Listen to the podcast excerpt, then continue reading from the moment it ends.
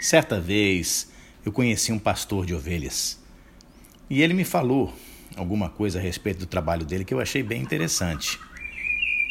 Ele me disse que quando um pastor gosta de prender as ovelhas no aprisco, ele não deve nunca se esquecer de levar água e alimento até elas. E ele me disse: Eu mesmo crio as minhas ovelhas soltas, não prendo as ovelhas.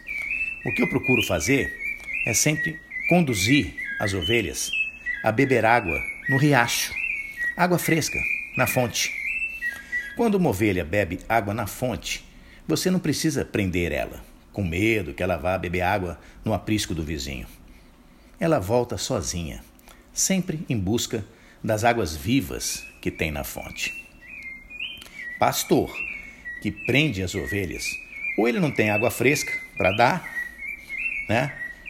É, ele não tem água para dar para o rebanho, por isso fica com medo que a ovelha conheça um, uma água melhor do que ela encontra no seu aprisco.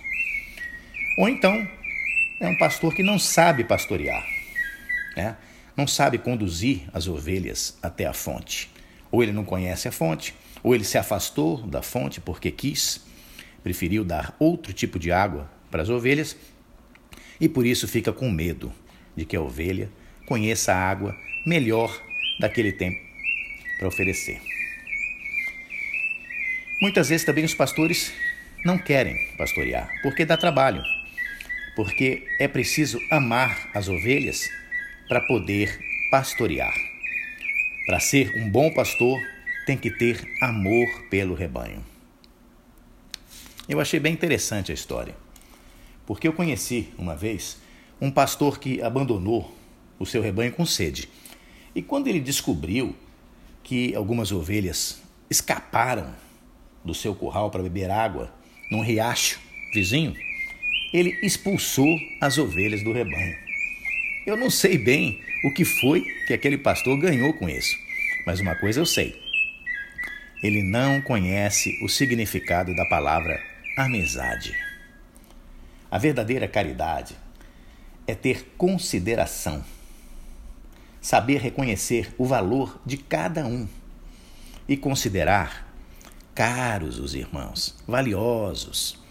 Não basta se levantar e dizer, meus caros irmãos ou meus caríssimos irmãos, e na hora de demonstrar um pouco de amizade e de compreensão, agir de forma diferente o bom pastor tem que amar o rebanho. Amar é a lei maior, é o que constitui o corpo de Cristo, é o que constitui qualquer igreja. Se não houver amor, não pode se seguir ao Senhor. A lei existe é para salvar o rebanho. Amar a lei pela lei é a marca dos fariseus. E eles não conseguem conduzir as pessoas porque eles não estão seguindo o caminho da salvação. Tem que ter amor para ser um bom pastor. O primeiro que deve amar é o pastor, para poder também ensinar amor aos seus irmãos.